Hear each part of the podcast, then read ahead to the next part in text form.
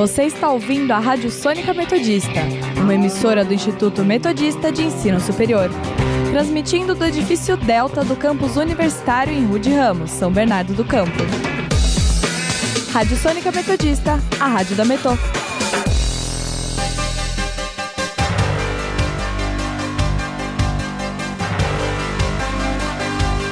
Começa agora o Jornal da Metodista, uma produção do núcleo de rádio da redação multimídia da Universidade Metodista de São Paulo.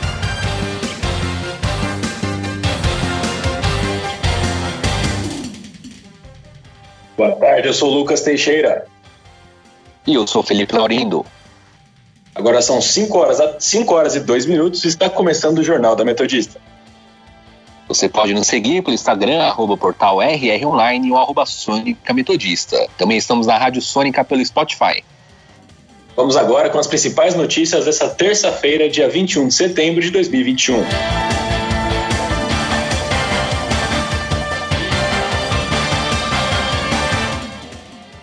Bolsonaro discursa na 76ª Assembleia Geral da ONU. Jornais internacionais repercutem o discurso do presidente brasileiro.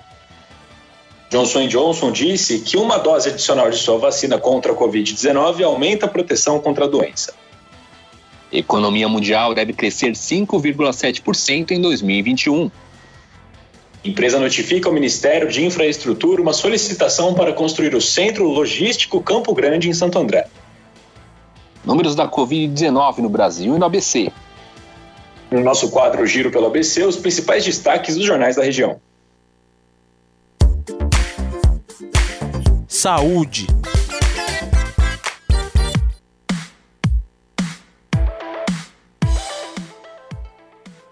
O Brasil registrou nesta segunda-feira 248 mortes por Covid-19 nas últimas 24 horas. A média móvel de mortes nos últimos sete dias ficou em 557, acima da marca de 500 pelo sétimo dia seguinte. Com isso, o total de óbitos chegou a 591.034 desde o início da pandemia. O número de casos registrados em 24 horas ficou negativo, devido à remoção de mais de 12 mil diagnósticos no balanço do estado do Ceará. Já a região do ABC registrou sete novas mortes em 24 horas. Em relação ao número de casos, a região registrou 403 no último dia. O ABC soma 10.703 óbitos e 260 mil casos confirmados desde o início da pandemia.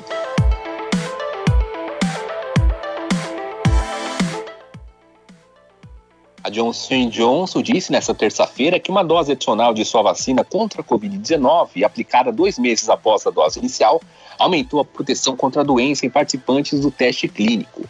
Em comunicado, a empresa disse que os resultados da fase 3, com voluntários de 10 países que receberam uma, uma segunda dose, tiveram 75% de proteção contra a Covid-19 assintomática.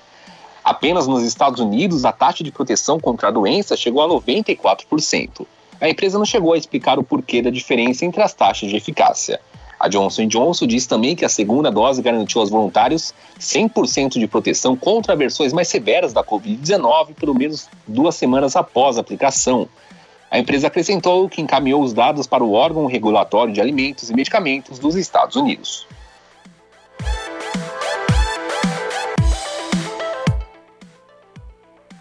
Secretário-geral da ONU, Antônio Guterres, disse que o mundo está tendo uma distribuição desigual de vacinas contra a Covid, ressaltando que daria uma nota F pela falta de ética. Discursando na reunião anual de líderes mundiais da ONU, Guterres afirmou que as imagens de vacinas vencidas e não utilizadas contarão a história dos nossos tempos.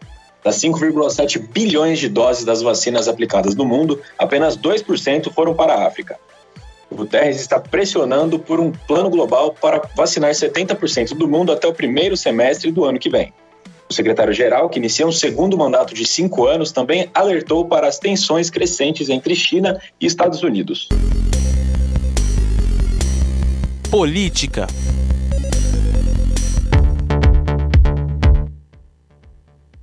A Polícia Federal deflagrou uma operação que investiga fraudes na compra de medicamentos de alto custo pelo Ministério da Saúde. Os investigadores cumprem 15 mandatos de prisão no Distrito Federal, Alagoas, Minas Gerais, Pernambuco e São Paulo. A suspeita, segundo os agentes, é de que um esquema favorecia empresas, o que gerou um desabastecimento do estoque da pasta. As fraudes teriam provocado a morte de pelo menos 14 pacientes e prejuízo de 20 milhões de reais. Entre os alvos estão o ex-diretor do Departamento de Logística da Secretaria Executiva do Ministério da Saúde, investigado na Operação Lava Jato, Davidson, Davidson Toletino e Francisco Maximiliano, sócio-presidente da Precisa Medicamentos. Outro investigado, o secretário nacional de Mobilidade e de Desenvolvimento Regional Urbano, Tiago Pontes de Queiroz. Segundo a investigação, os crimes, os crimes ocorreram entre 2016 e 2018.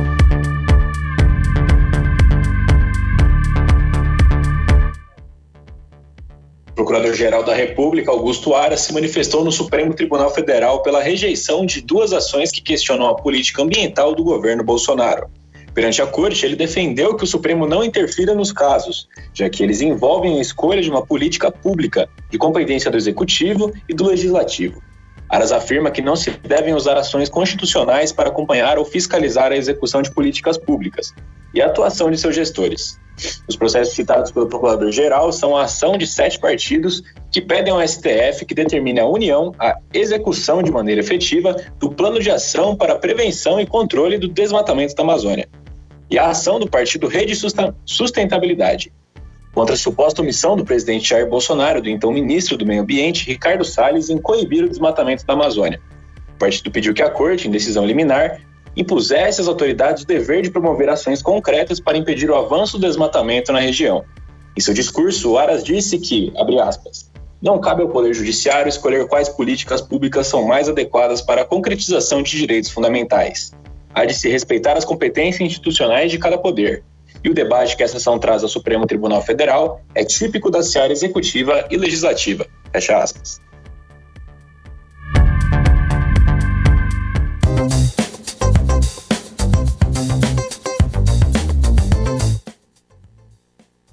Nessa terça-feira, o presidente Jair Bolsonaro foi o responsável por abrir a 76ª Assembleia Geral das Nações Unidas, a ONU, em Nova York. Em seu discurso, o presidente voltou a defender o tratamento precoce contra a Covid-19, cuja ineficácia já foi comprovada cientificamente. Além de defender o tratamento, o presidente também disse que não entende por que muitos países, juntamente à grande mídia, se opõem ao mesmo. Desde o início da pandemia, apoiamos a autonomia do médico na busca do tratamento precoce, seguindo recomendação do nosso Conselho Federal de Medicina. Eu mesmo fui um desses que fez tratamento inicial. Respeitamos a relação médico-paciente na decisão da medicação a ser utilizada e no seu uso off-label. Não entendemos porque muitos países juntamente com grande parte da mídia, se colocaram contra o tratamento inicial. A história e a ciência saberão responsabilizar a todos. O presidente também se posicionou contra o passaporte sanitário que traz benefícios às pessoas que se vacinaram contra a Covid-19. Apoiamos a vacinação. Contudo, o nosso governo tem se posicionado contrário ao passaporte sanitário ou a qualquer obrigação relacionada à vacina. Ao fim de seu discurso, o presidente comentou sobre os atos do último dia 7 de setembro no Brasil. No último 7 de setembro, data da nossa independência, milhões de brasileiros, de forma pacífica e patriótica, foram às ruas, na maior manifestação de nossa história. Mostrar que não abre mão da democracia, das liberdades individuais e de apoio ao nosso governo. Entrevista do dia.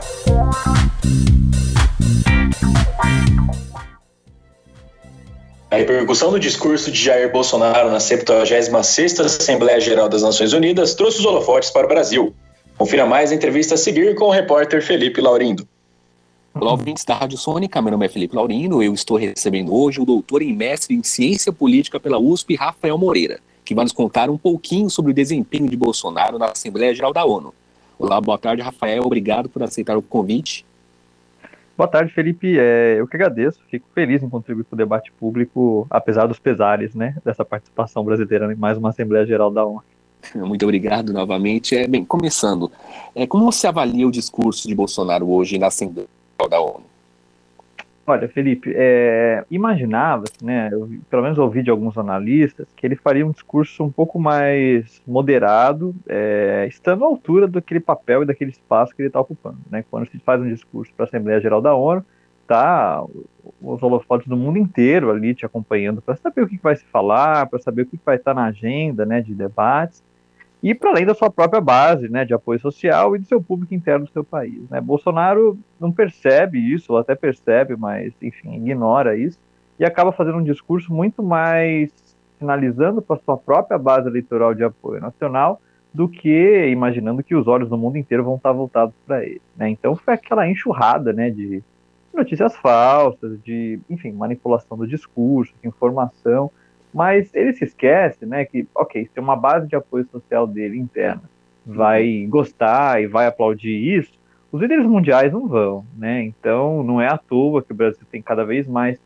sido a última opção na hora de investidores estrangeiros trazer, colocarem o seu dinheiro. É, não é à toa que a nossa economia está cambaleante, né? Os olhos do mundo estão voltados para o Brasil, não apenas para aquilo que o seu presidente fala, né? Mas também para aquilo que os dados mostram, né? E os dados não têm mostrado nenhum sinal bom do país, tanto no combate à pandemia, enfim, desde o seu começo, tanto na questão de desmatamento, né, a questão ambiental é algo que está muito em pauta também, é, e também a questão econômica, né. Uhum, então esse discurso do Bolsonaro ele pode agravar ainda mais o Brasil futuramente? Eu acho que sim, Felipe. É, isso ficava claro também já quando a gente procurava acompanhar qual ia ser a agenda dele né, na ONU. Quando você vai numa Assembleia Geral da ONU, se aproveita aquele espaço não apenas para usar o púlpito e fazer uma fala sinalizando para todos os líderes mundiais qual a sua posição em relação àquele momento atual, mas também para fazer encontros né, com líderes políticos, é, dar declarações na imprensa, enfim, uma agenda que se aproveita aquele espaço ao máximo. Né? Quando você pega para ver a agenda do Bolsonaro, ela foi ridícula, né? Acho que não tem outra palavra que não seja isso, ridícula. Né? Ele fez uma fala ali é, na Assembleia Geral da ONU, que, como eu já mencionei, foi bastante absurda. Ele teve encontro com o, com o presidente polonês e, salvo engano, ele teve encontro com o secretário-geral da ONU. E só, parece até que ele vai antecipar a volta dele, ele cancelou a entrevista que ele daria para a TV interna da ONU, e parece até que já volta antes disso. Então, assim, é, é, um espaço que foi muito pobremente utilizado, né? Eu vi uma expressão de um jornalista muito interessante que eu acho que eu concordo. É, o Brasil ali estava na sarjeta da diplomacia mundial, né? Então, enquanto que a base eleitoral dele aplaudiu ele comendo pizza ali na, na rua e tal, não sei o quê, é, ele estava ali, na verdade, na sarjeta da diplomacia, né? Ninguém queria se encontrar com ele, né? Esse isolamento que já vinha anteriormente, agora eu acho que a tendência é ainda mais aumentar, inclusive.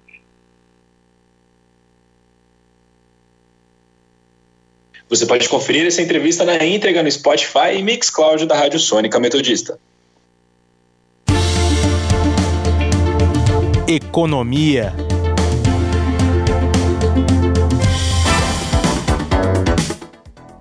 A economia mundial deve crescer 5,7% em 2021, segundo a Organização para a Cooperação e Desenvolvimento Econômico, a OCDE.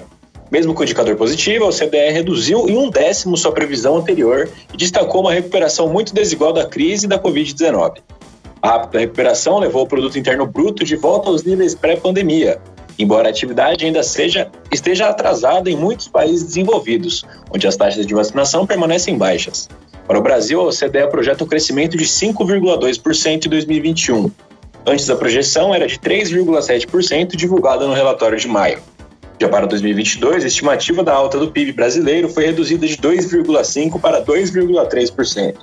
Ainda que abaixo da média global, a OCDE projeta uma taxa de crescimento da economia brasileira superior ao que o mercado espera.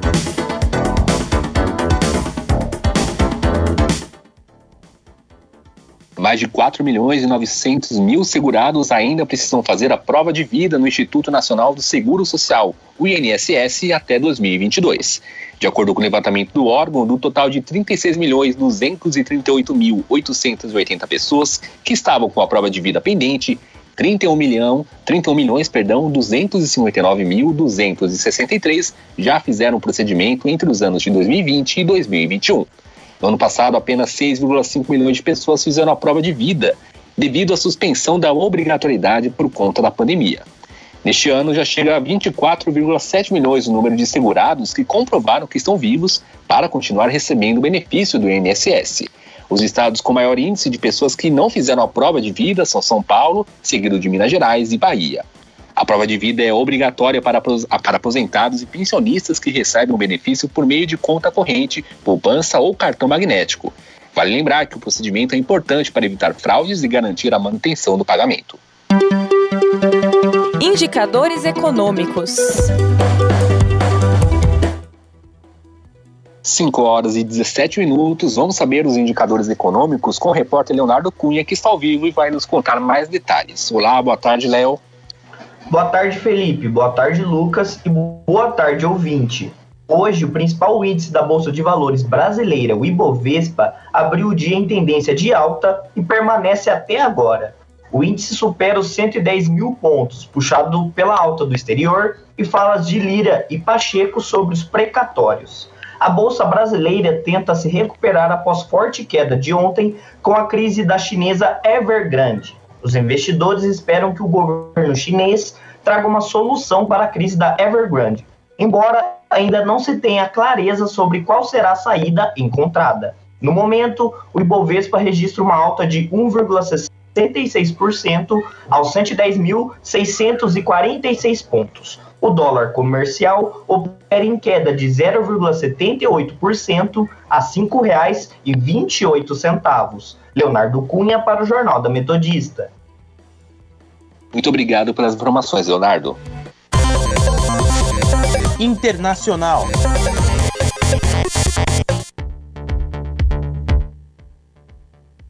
As delegações estrangeiras receberam o discurso do presidente Bolsonaro na abertura da Assembleia Geral da ONU com uma mistura de indignação, decepção e ironia. Representantes de seis países consultados pelo portal UOL foram unânimes em afirmar que o presidente afundou o país no isolamento maior ainda. Existiu uma esperança por parte de algumas delegações de que houvesse um tom de mudança adotada pelo Brasil diante da fragilidade internacional de Bolsonaro. Jornais como o Washington Post escreveram o discurso como embaraçoso, enquanto The Guardian destacou como o brasileiro atacou a exigência de um passe sanitário. Já o New York Times apontou como Bolsonaro defendeu remédio sem comprovação científica. A publicação ressaltou que Bolsonaro não estava vacinado e tinha um tom provocador na fala. O jornal argentino Clarim escreveu que Bolsonaro disse não haver corrupção em seu governo, mas mencionou que o governo está sendo investigado pela compra fraudulenta de vacinas.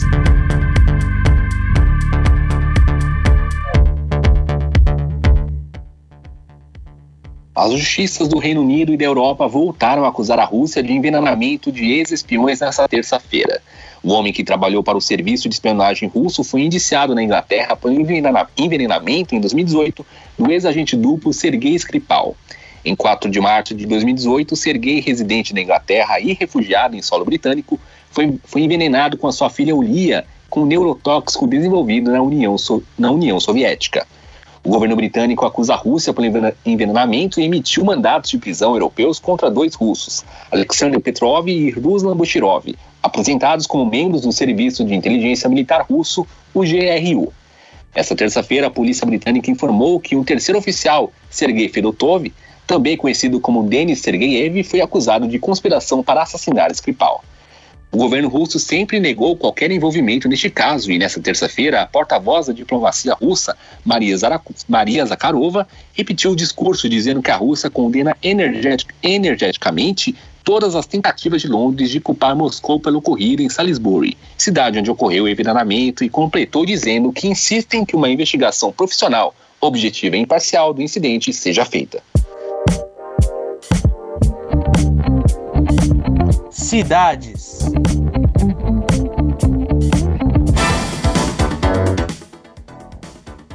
A empresa Fazenda Campo Grande Empreendimento e Participações notificou ao Ministério da Infraestrutura uma solução para construir um centro logístico Campo Grande em Santo André. O empreendimento foi projetado para o bairro de mesmo nome, localizado próximo à vila de Paranapiacaba. O pedido foi publicado no Diário Oficial da União da última sexta-feira, 17 de setembro de 2021. A solicitação é para que a empresa possa explorar o local por 99 anos. Na prática, a publicação do Diário Oficial da União significa que o Ministério da Infraestrutura reconheceu oficialmente que a empresa fez um pedido de autorização para explorar o centro logístico de Campo Grande. Entretanto, o início das obras dependerá da empresa e do projeto que ela apresentar, além do licenciamento, licenciamento ambiental. O Ministério vai analisar o processo como um todo até efetivamente publicar a autorização da construção. Previsão do tempo.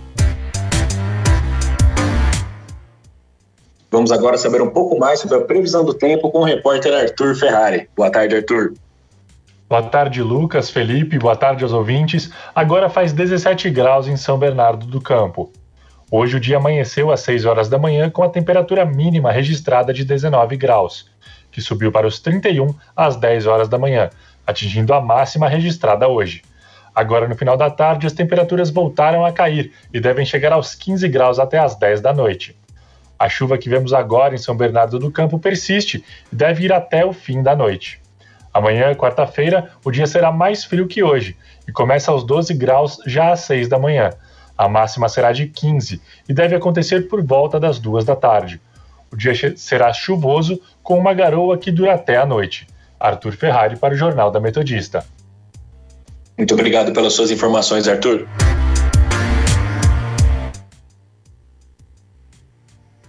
5 horas e 22 minutos. Vamos conferir agora o nosso giro pelo ABC.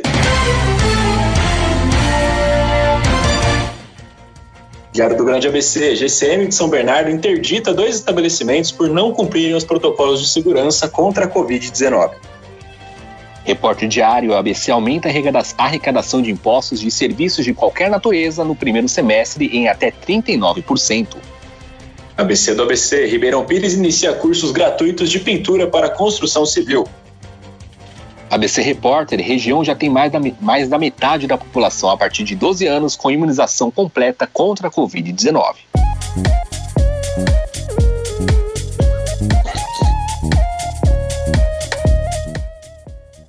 E termina aqui mais uma edição do Jornal da Metodista. O jornal vai ao ar ao vivo de segunda a sexta-feira, às 5 horas da tarde e reprisa às 9 horas da noite. Você, caro ouvinte, pode continuar nos acompanhando pelo Instagram, arroba portal RR Online ou arroba Sônica Metodista. Não esqueça que a Rádio Sônica está na Podosfera. Ali no Mixcloud você pode nos ouvir no Spotify, Deezer, Google Podcasts, Pocket Casts, Radio Public, iTunes, Overcast e Castro. Para mais informações, acesse o nosso portal através do endereço www.metodista.br/rronline.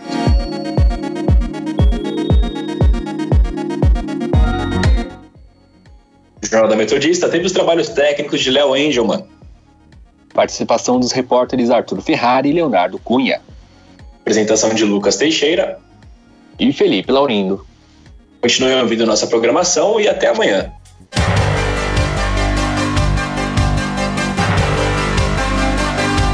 Fica por aqui o Jornal da Metodista, uma produção do núcleo de rádio da redação multimídia da Universidade Metodista de São Paulo.